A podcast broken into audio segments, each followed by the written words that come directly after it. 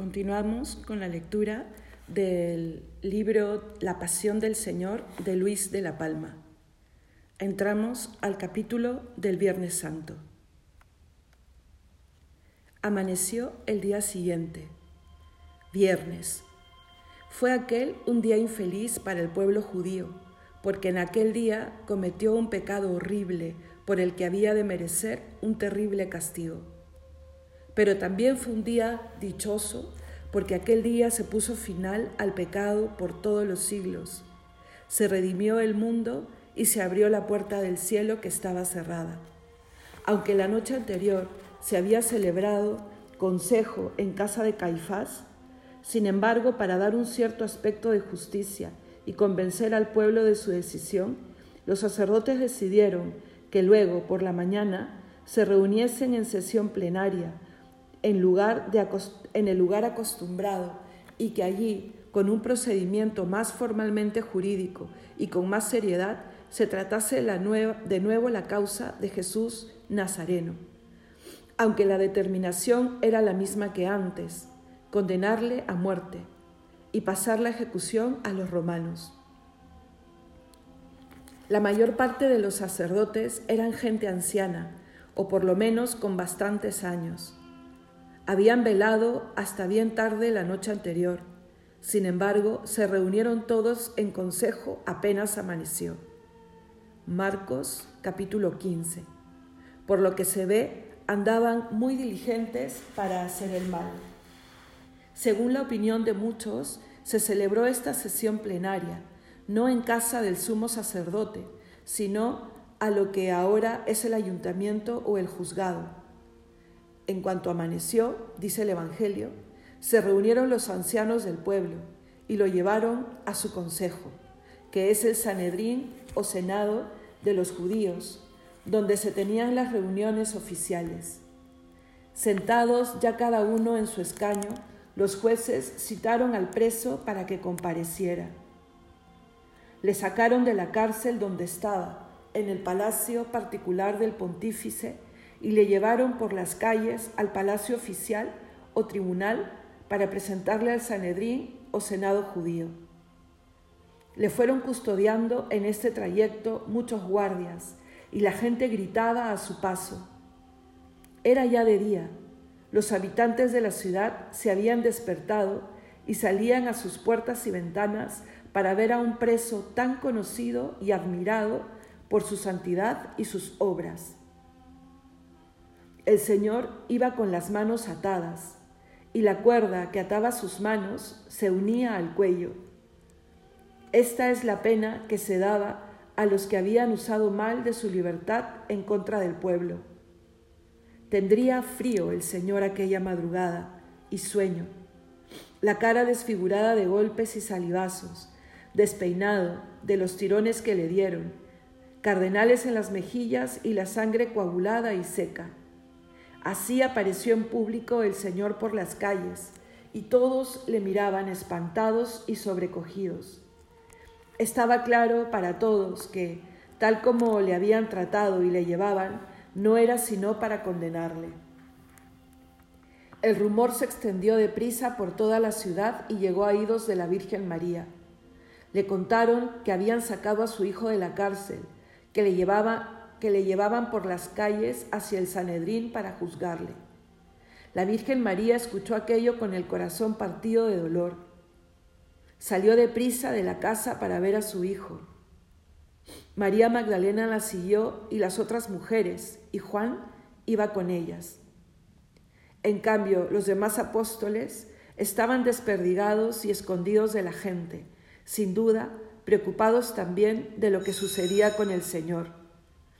No deja de ser sorprendente que hallándose el pueblo tan alborotado, nadie molestara lo más mínimo a la Virgen Nuestra Señora.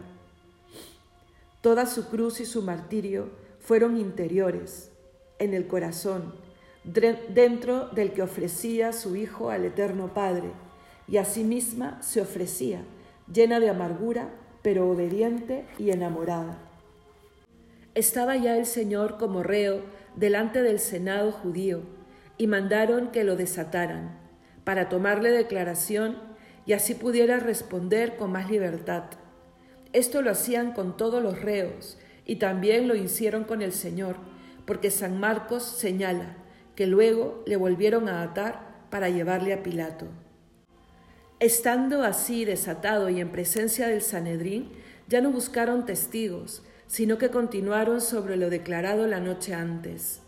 Le preguntaron, si tú eres Cristo, dínoslo. Lo mismo le habían preguntado días antes en el templo. ¿Hasta cuándo nos vas a tener en suspenso? Si tú eres Cristo, dínoslo claramente. Evangelio de San Juan, capítulo 10. Y se lo dijo tan claro que le llamaron blasfemo y quisieron apedrearle. Las piedras que se quedaron sin tirarle querían tirárselas ahora y matarle, porque le preguntaron, si tú eres Cristo, dínoslo claramente. El Señor, que veía en sus corazones, respondió, sé que si os digo, sé que si os lo digo, porque yo lo diga, no me vais a creer, y si intentara probároslo con la ley y los profetas, y os hiciera preguntas, sé que no me vais a querer responder, y aún menos me vais a poner en libertad. Evangelio de Lucas capítulo 22. No merecéis la respuesta que preguntáis, porque queréis saber la verdad para condenarme por ella. Pero tampoco quiero que nadie piense que por miedo a la muerte no digo la verdad. Os voy a decir la verdad. Este hombre que veis aquí, como reo, juzgado por vosotros, lo veréis pronto sentado a la derecha del poder de Dios para ser vuestro juez y el de todo el mundo. Al oír esta respuesta, que era toda verdad, para armar mejor la acusación, le dijeron, Luego tú eres hijo de Dios. En el modo de decirlo se notaba su burla, la mofa que hacían de Jesús, a quien consideraban un loco y un mentiroso. Soñaba ser hijo de Dios, decía que vendría sentado sobre las nubes a la derecha de Dios. Bien pronto estaría clavado en una cruz entre dos ladrones. Así su pregunta no disimulaba su ironía. ¿Así que tú eres hijo de Dios? Tú, hijo de un pobre carpintero. Tú, un hombre de malas costumbres, comilón y bebedor, amigo de publicanos y pecadores. Tú, endemoniado y blasfemo, tú dices que te sentarás a la derecha de Dios. Dices que te veremos venir sobre las nubes. Sí, en el aire colgado te veremos, en medio de otros ladrones, y no en las nubes ni a la derecha de Dios como tú dices. Se dio cuenta el Señor de la malicia de esta pregunta y lo que pretendían con ella, pero quiso responder con la verdad y con la misma entereza que había respondido la noche anterior. Sí, yo soy ese que vosotros decís. Al oír la respuesta y al ver que se mantenía en lo dicho, se consultaron entre sí unos con otros y dijeron, ¿qué necesidad tenemos ya de testigos? ¿Lo podemos ser nosotros mismos que hemos oído la declaración de su boca? Habían oído dos cosas suficientes para darle muerte. Habían oído de él que era Cristo, el ungido rey de los judíos, y también que era hijo de Dios esta segunda afirmación era, según ellos, una blasfemia contra Dios, por la cual debía morir. Y llamarse rey de los judíos era un crimen de lesa majestad contra el César romano, por la cual tenía pena de cruz, según la ley romana. Con estas dos acusaciones decidieron llevar al reo a Pilato para que ejecutase él la sentencia. Jesús, condenado a muerte, es entregado a Pilato. No confiaron este traslado de Jesús desde el Sanedrín a Pilato a tres o cuatro comisarios ni a los encargados ordinarios de la justicia, sino que todos los jueces, ancianos, letrados y sumos sacerdotes se levantaron irritados y enfurecidos y le llevaron ellos mismos a Pilato. Lucas 23, 1. Le hicieron así, lo hicieron así para asegurar más la ejecución de la sentencia y obligar con su presencia a que Pilato se diera prisa. Así se cumplió lo que él había dicho, que los sacerdotes principales le habían de entregar a los gentiles, y también lo dice el libro del Éxodo. Toda la multitud de los hijos de Israel le matarán. Capítulo 12.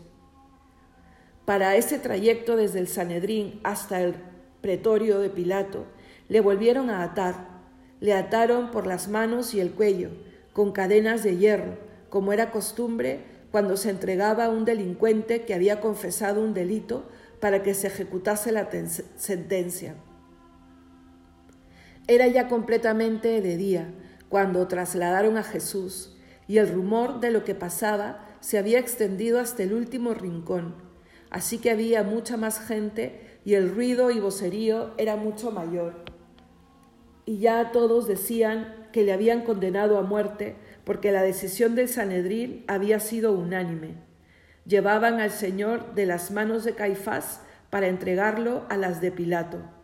Esto es lo que quiere decir San Juan, que pasaba de la jurisdicción eclesiástica a la civil. Judas se ahorca. Quizá Judas no pensaba que este asunto fuera tan adelante, ni que la malicia de los sacerdotes fuera tanta que quisieran matar de verdad al Salvador. Quizá esperaba que se contentaran con un castigo más moderado, con una pena corporal o con el destierro. Pero al ver que la noche anterior en casa de Caifás le habían condenado a muerte, que todo el Sanedrín había confirmado luego esta sentencia, que le estaban llevando al pretorio para que Pilato la ejecutase, se desesperó. Fue el demonio que le tenía ciego y le hizo cometer aquella traición fue el demonio el que ahora le hizo ver su pecado y le llenó de inquietud y de miedo. Ya que conocía su culpa y le pesaba haberla hecho, podía haberle dolido por amor al Señor, podía haber llorado delante de Dios como Pedro, podía haber ido a la Virgen María para que le alcanzara el perdón de su Hijo. Pero como hombre que siempre ha sido falso y mentiroso, que siempre se ha guiado por la hipocresía ante el Señor, en este momento no supo dar con el verdadero camino. No le dolía el haber ofendido a Dios, no deseaba enmendarse y servirle. Su arrepentimiento no lo llevó a una verdadera penitencia, sino a la desesperación, ahogándose en su propio pecado. Le dolía por sí mismo, por haberse equivocado, porque los hombres iban a odiarle, pero no por amor a Dios. Trató en primer lugar de deshacer la mala venta que había hecho. Devolvió a los sacerdotes su dinero, como si por eso ya no tuviese él la culpa del daño que sufriese el Salvador. Fue a los sacerdotes en el momento en que se estaban en que se estaban acusando al Señor para darle muerte.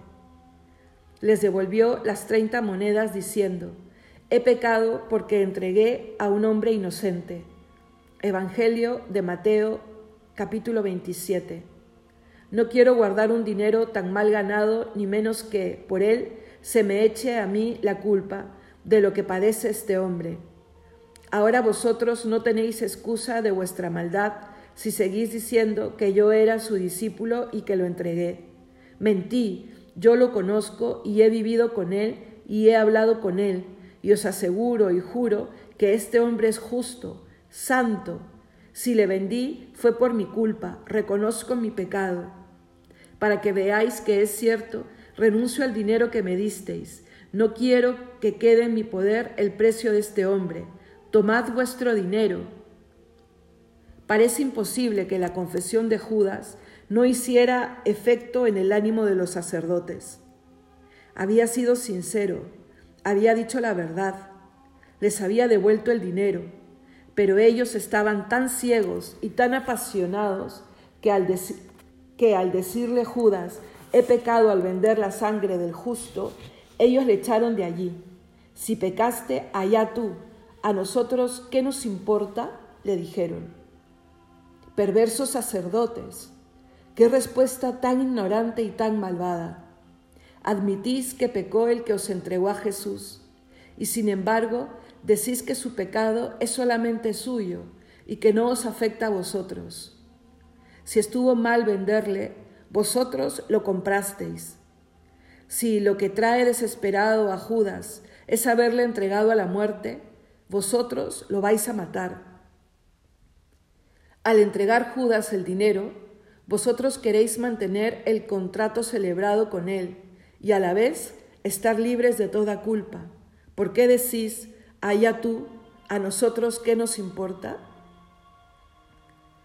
Al ver Judas que los sacerdotes no querían aceptar su dinero y que le quemaba las manos, se fue al templo y tiró en él el dinero, y desesperado fue y se colgó, y cayó de cabeza y se reventó por medio y se desparramaron todas sus entrañas. Y la cosa llegó a conocimiento de todos los habitantes de Jerusalén, de forma que el campo se llamó en su lengua campo de sangre. No había quien pudiese castigar el pecado de Judas, y él mismo se hizo juez de su culpa y ejecutor de su pena. Ni la tierra recibió su cuerpo, ni el cielo su alma. Escogió el aire por morada, donde habitan los demonios, y allí se adueñaron de él, y como estaba escrito, el demonio se sentó a su derecha como el abogado se, sienta a la derecha del acusado. Llama al impío contra él, y que el demonio esté a su derecha, que al ser juzgado salga culpable y su oración sea tenida por pecado. Salmo 108. Judas, el más desdichado de los hombres, a quien más le valiera no haber nacido, ¿por qué añadiste a tu pecado otro mayor, desconfiando de la misericordia de Dios? ¿Por qué no te acordaste de lo, bueno que había sido siempre el Señor contigo? Tu pecado era grande, pero debías haber pensado que cuando había decidido venderle, Él mismo te lavó los pies y te dio a comulgar su cuerpo y su sangre. ¿No te acordaste de que cuando le entregabas, Él te llamó amigo? Desventurado Judas, ya que no te acordaste de Jesús, podías haberte acordado de la dulzura de su madre, la Virgen María, que era tan buena que ella misma hubiera ido contigo a su Hijo resucitado para conseguirte el perdón.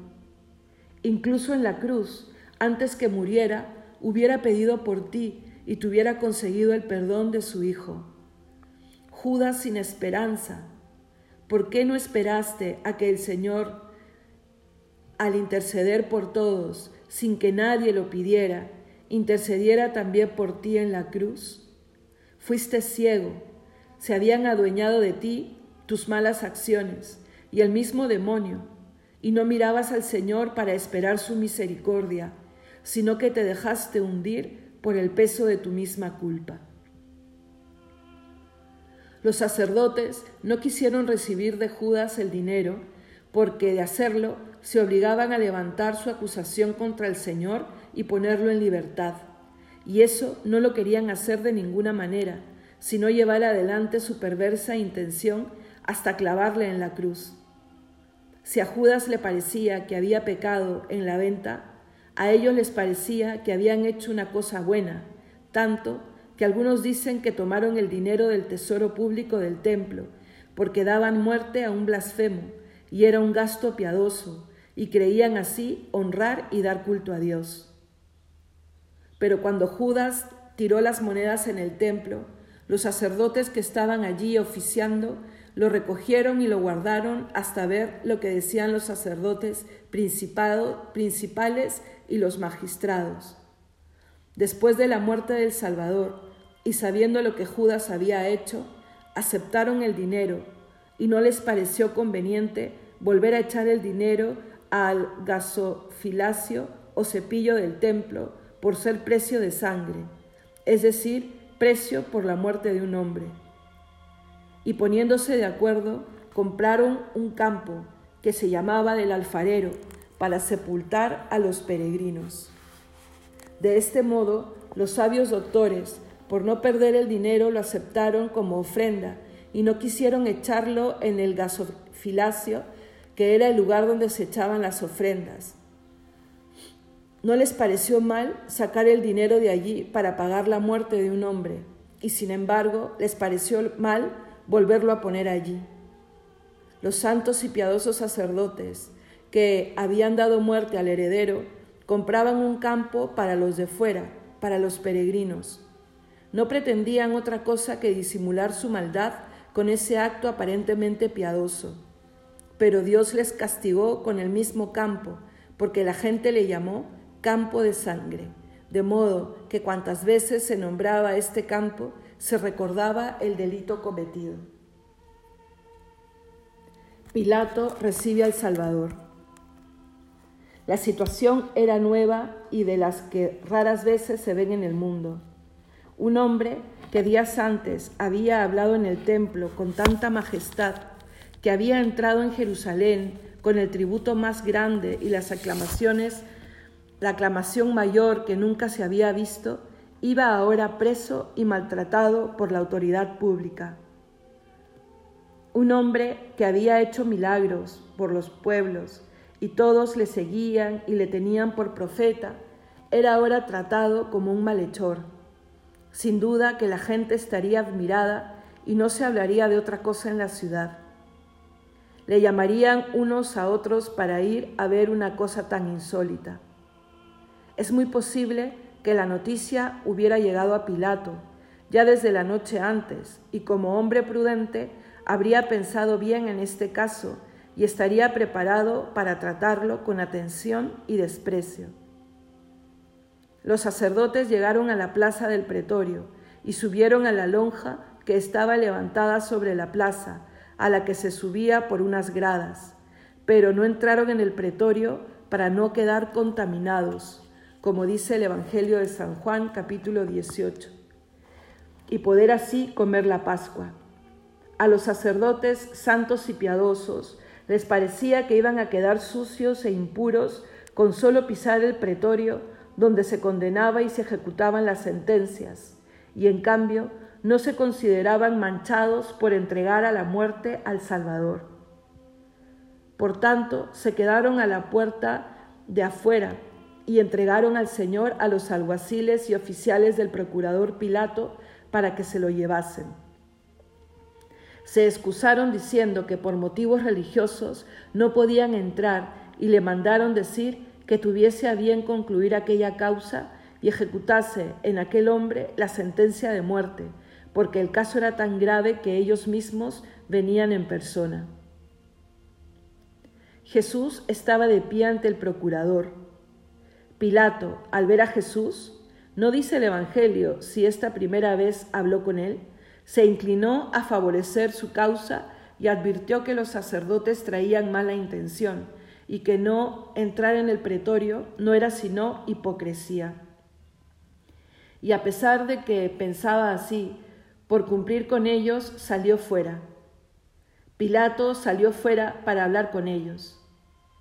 Comprobó entonces la diferencia, la serenidad del acusado y la exaltación y la prisa con que los sacerdotes pedían su muerte. Confirmó entonces su opinión y les dijo lo que probablemente les había dicho en parecida ocasión otro antecesor suyo. Sabéis bien que los romanos no tienen por costumbre condenar a nadie sin que el reo tenga presente a sus acusadores y sin que se le dé oportunidad de defenderse. Vosotros me habéis traído aquí un hombre. ¿Qué acusación traéis contra él? No parece justo entregar a un preso y no decir el motivo de la acusación, les dijo.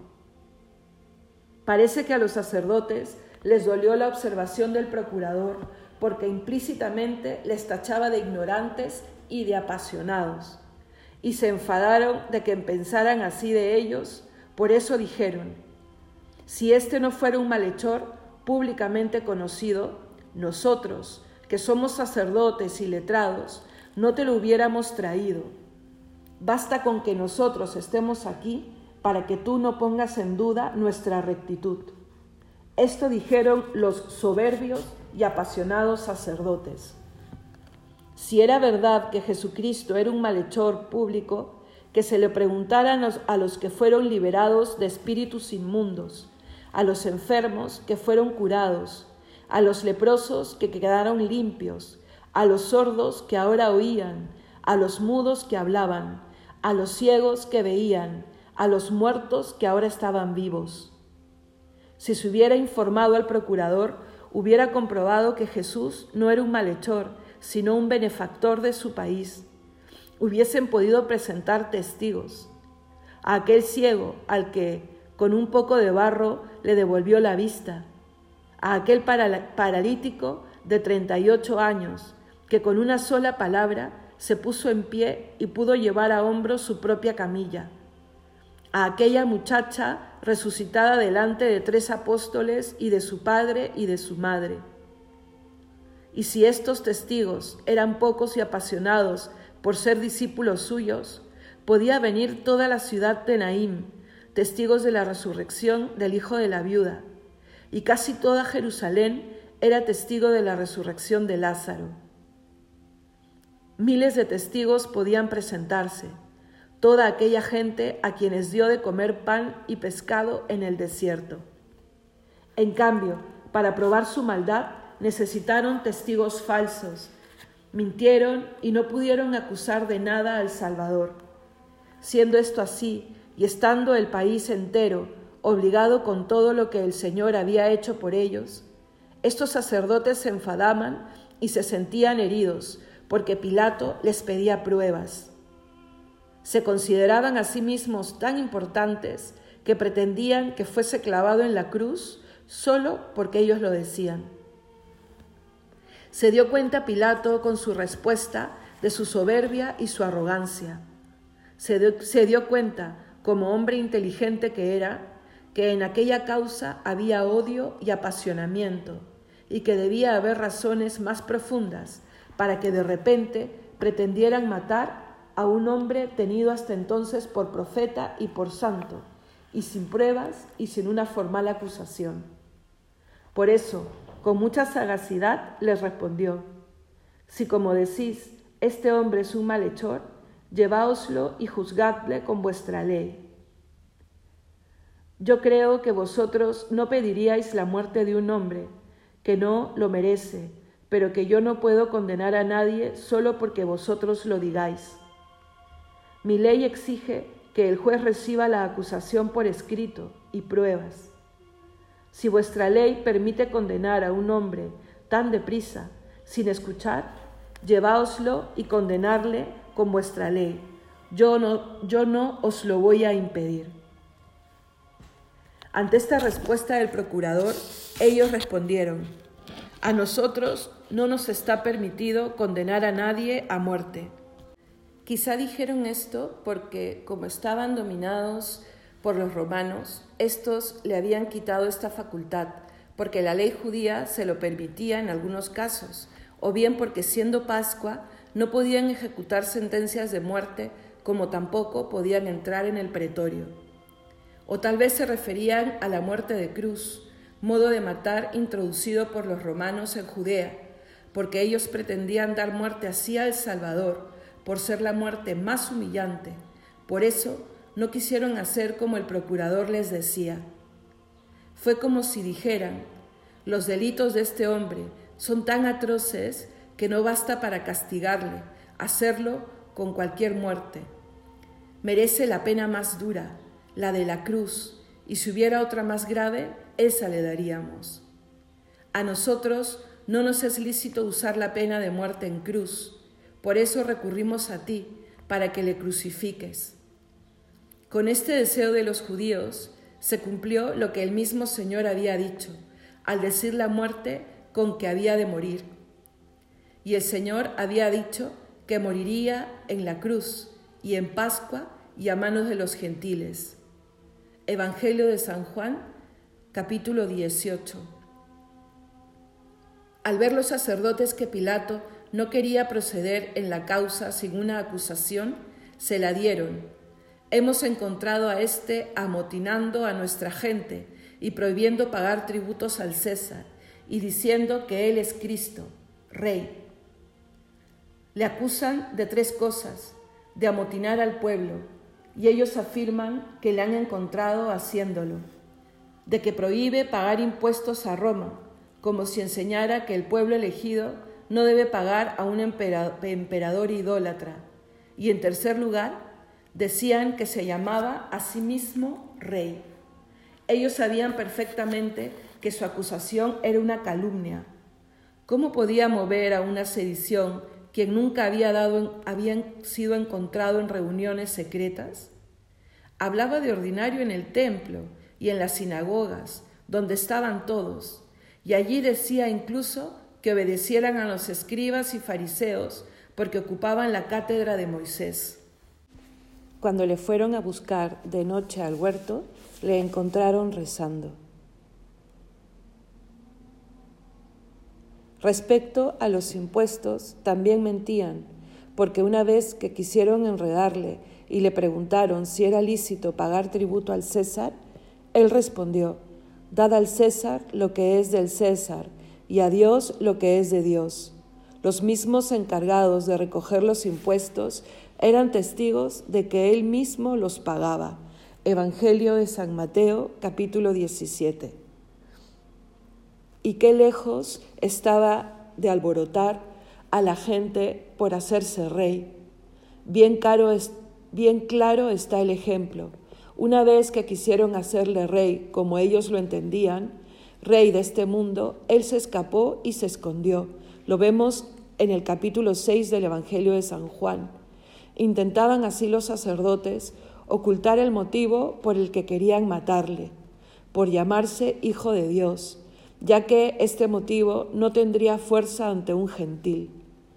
Por eso le acusaron de un delito que afectaría más al procurador, ir contra el César y sus impuestos.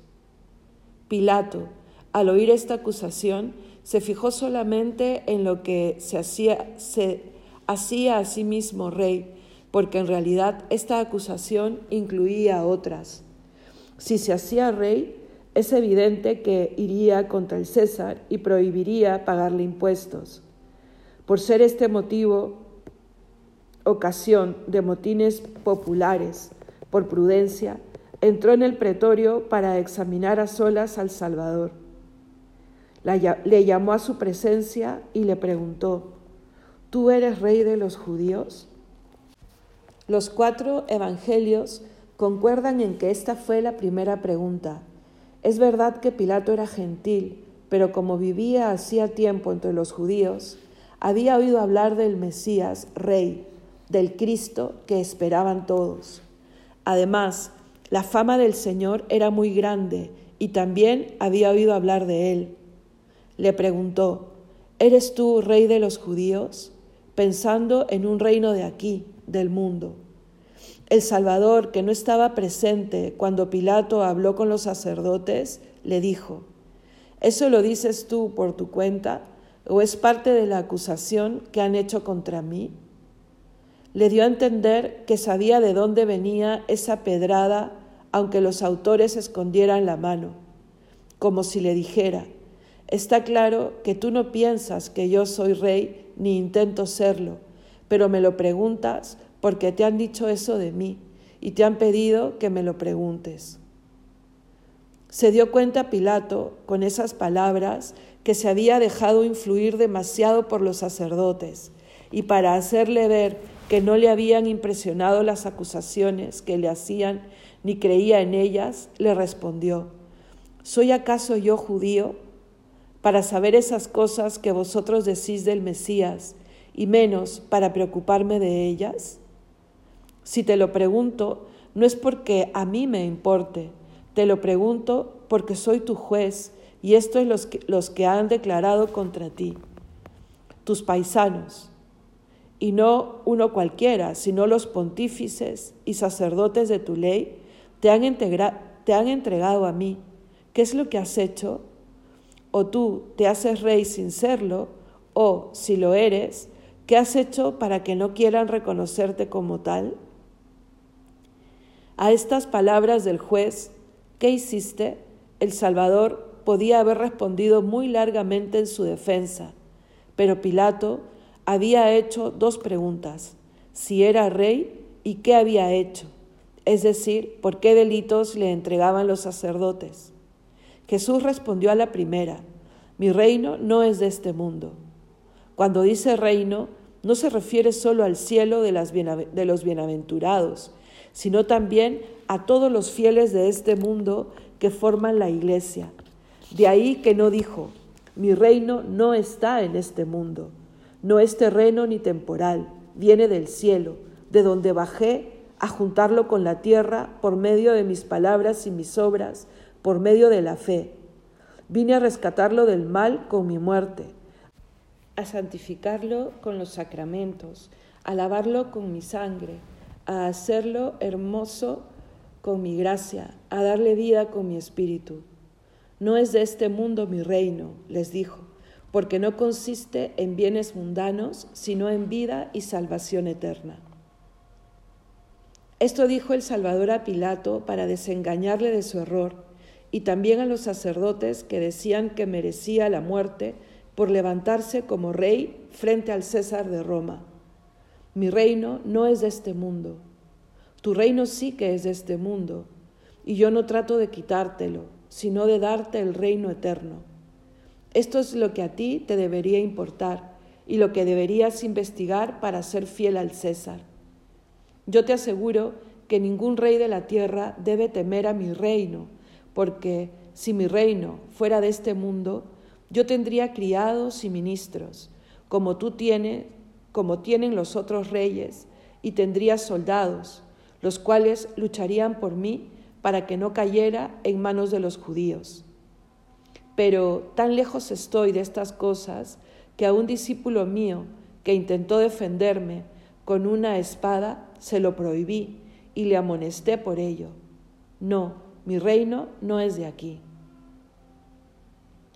Así tranquilizó el Señor a Pilato. Por tres veces dijo que era rey y que tenía reino porque no podía mentir ni ocultar el que su padre le había dado.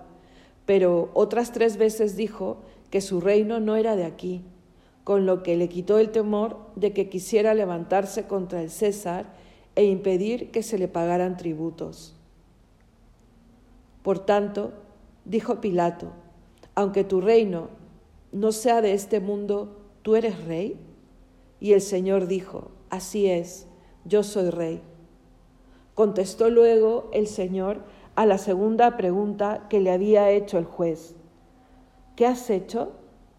Y dijo, yo nací para esto, y para esto vine al mundo, a ser testigo de la verdad, para decir y hacer siempre la verdad.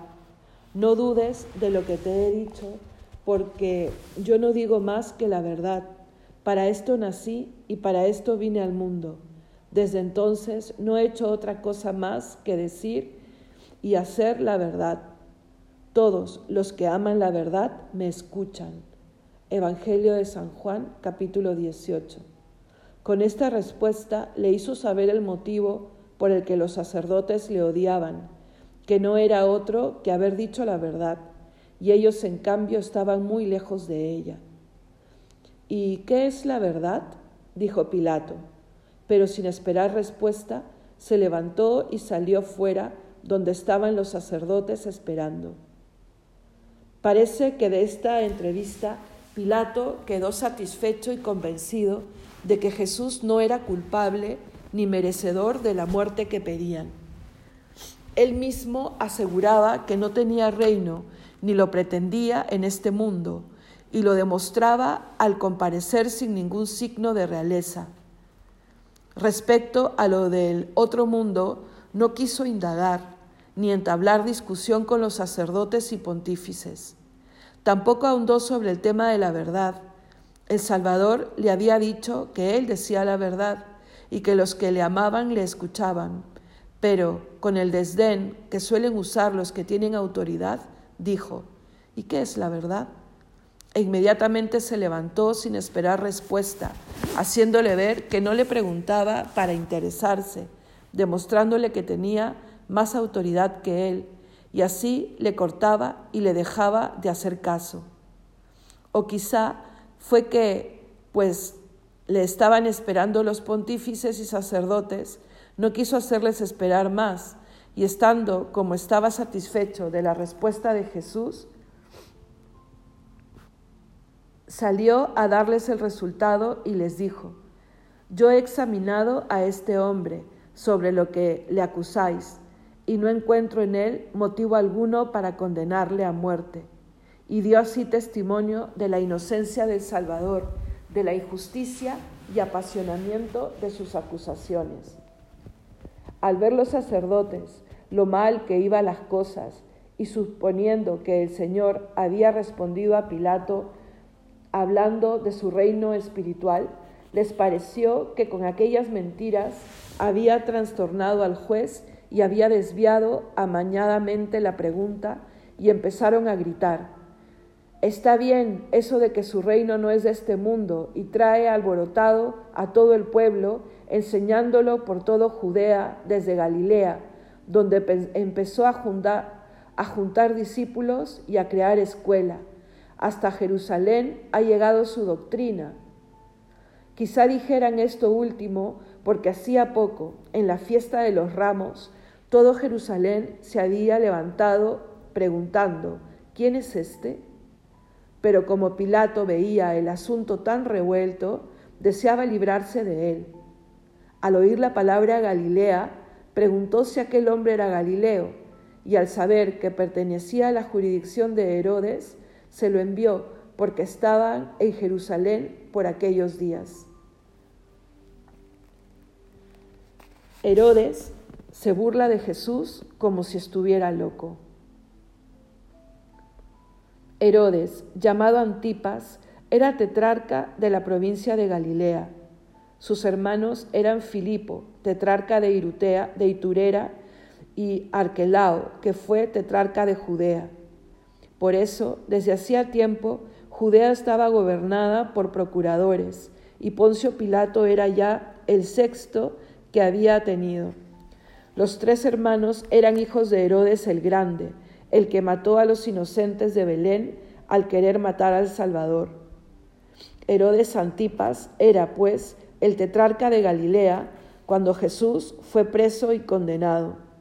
Este Herodes era tan deshonesto que había tomado a la mujer de su hermano Filipo, Herodías, y públicamente vivía en adulterio con ella, y por Juan y porque Juan el Bautista le reprendía su vida y su escándalo, le mandó matar después del baile de Salomé, por deseo de la misma Herodías.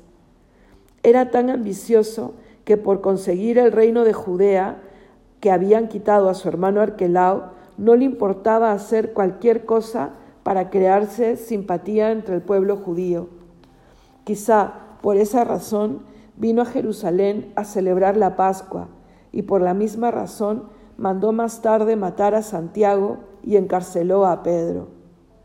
Herodes estaba enemistado con Pilato porque éste hacía poco había dado muerte a unos galileos en el templo mientras ofrecían un sacrificio, pero también porque si demostraba su enemistad con Pilato, sabía que se granjeaba la simpatía de los judíos, aunque evidentemente no podía ser muy amigo de quien gobernaba la provincia que deseaba para él. Estos eran los monstruos que gobernaban y en sus manos estaba la causa del Salvador. Ante la inocencia de Jesús y la rabia de los sacerdotes, Pilato decidió tener una deferencia con Herodes y le envió un preso tan insigne como si fuera un regalo real. Pensaba también que por ser Herodes judío entendería mejor las acusaciones que se le hacían como rey Mesías y podría defenderle con más conocimiento de las acusaciones. Cualquiera que fuese el motivo, Pilato deseaba desembarazarse de este caso tan enmarañado y se comportó como un mal juez porque sabiendo la verdad no quiso defenderla. Prefirió confiar el problema a un hombre deshonesto y ambicioso. Es de suponer que los sacerdotes y pontífices, ya que no consiguieron su intento con Pilato, se alegraran cuando Jesús fue llevado a Herodes, porque sabían de que sabían de él que deseaba favorecerles. Le recordarían que ese hombre era el que persiguió su padre, teniéndole por sospechoso cuando era un niño, y le repetirían también que alborotaba el pueblo para que hiciera con él lo que debía, ya que lo tenía entre las manos.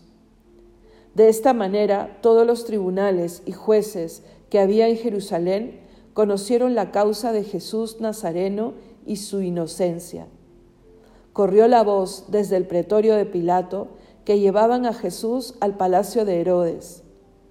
Ante esta noticia y los sacerdotes que salían, se volvió a reunir la gente para verle pasar. Iba atado como antes. Salió un recadero para avisar a Herodes de parte de Pilato. También algunos sacerdotes y pontífices se adelantaron para informar a Herodes de sus quejas. Luego llegó el Salvador entre los guardias. Herodes se alegró enormemente de verle, porque hacía mucho tiempo que le deseaba conocer por lo que había oído decir de él, y deseaba también verle hacer algún milagro en su presencia. Le hizo muchas preguntas. Le diría que se alegraba de que en su provincia, en Galilea, se hubiese criado un hombre tan insigne. Le diría que hacía tiempo deseaba conocerle, que había llegado a él la fama de sus milagros y de su doctrina. Le prometía interceder a su favor si le satisfacía un deseo que tenía. Le preguntó si era él a quien vinieron a adorar los magos de Oriente, por cuya venida se alborotó tanto su padre y toda la ciudad. Le preguntó si él era, como algunos decían, el bautista que él había hecho matar y que había resucitado.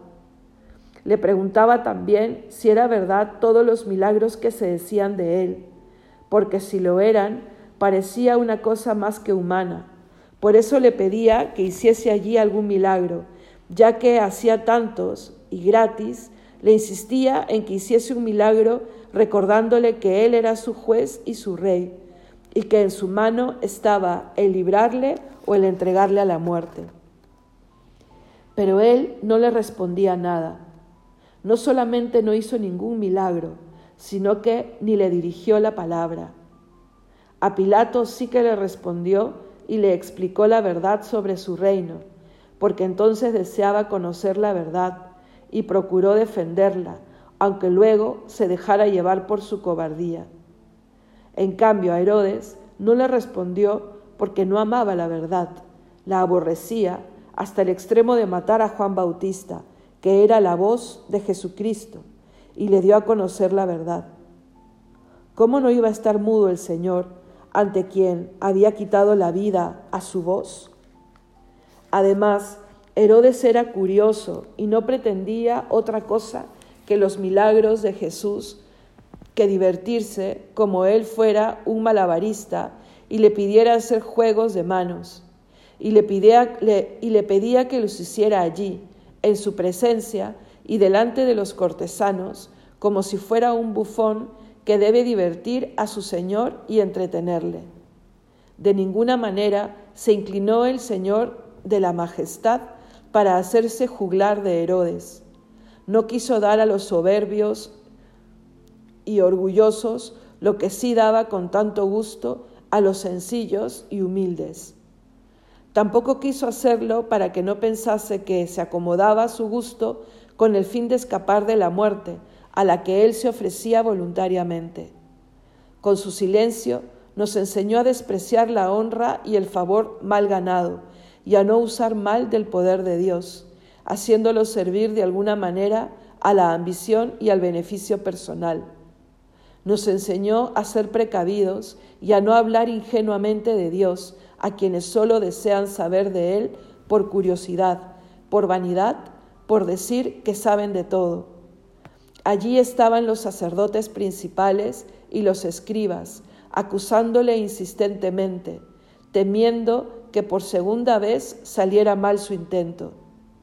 Al principio, cuando Herodes pidió a Jesús que hiciera un milagro, temieron porque si lo hacía, quizás convenciera a Herodes, y así le acusaban constantemente de lo que suponían podía hacerle más odioso a los ojos de Herodes.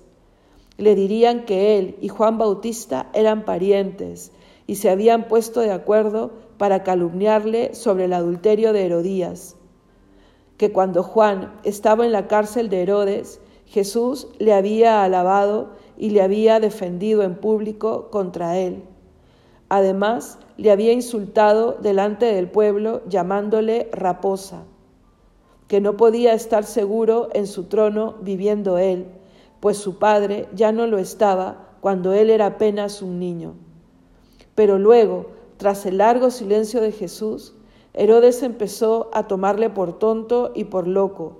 Temieron que le diese libertad por esa razón, por no ser responsable de sus actos, y empezaron a acusarle con más fuerza e insistencia, y decían que fingía y que disimulaba delante de él, que estaba haciéndose el mudo, pero bien que sabía hablar cuando estaba delante del pueblo.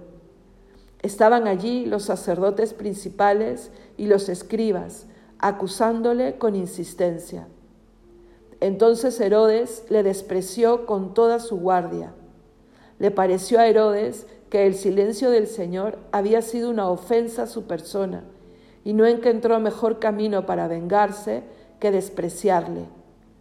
Lo que hace la, lo que hace la diferente disposición de cada uno.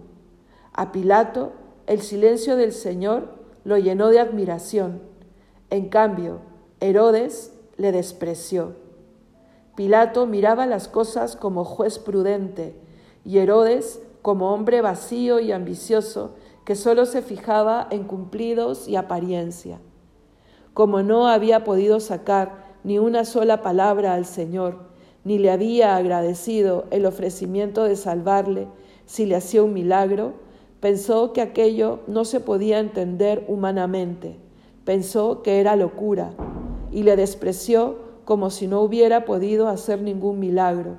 Le despreció como si fuera un ignorante que no sabe hablar, como a un tonto que no sabe defenderse. Esta es la sabiduría del mundo, que tiene por locura la sabiduría de Dios. Los cortesanos y los soldados de la guardia empezaron a burlarse de él con bromas, con agudezas, con motes y risas, y es posible que también le dieran golpes y empujones como se hace con un tonto en palacio. Herodes mandó que le vistieran con un vestido blanco, brillante, con una vestidura real, para burlarse de su realeza mesiánica, y ya no quiso saber más de él, y le devolvió a Pilato para que hiciera con él lo que quisiera. Desde aquel día Pilato y Herodes se hicieron más amigos, y los dos se pusieron de acuerdo en eximirse de la causa, cuando por razón de su cargo los dos tenían obligación de juzgarle y absolverle.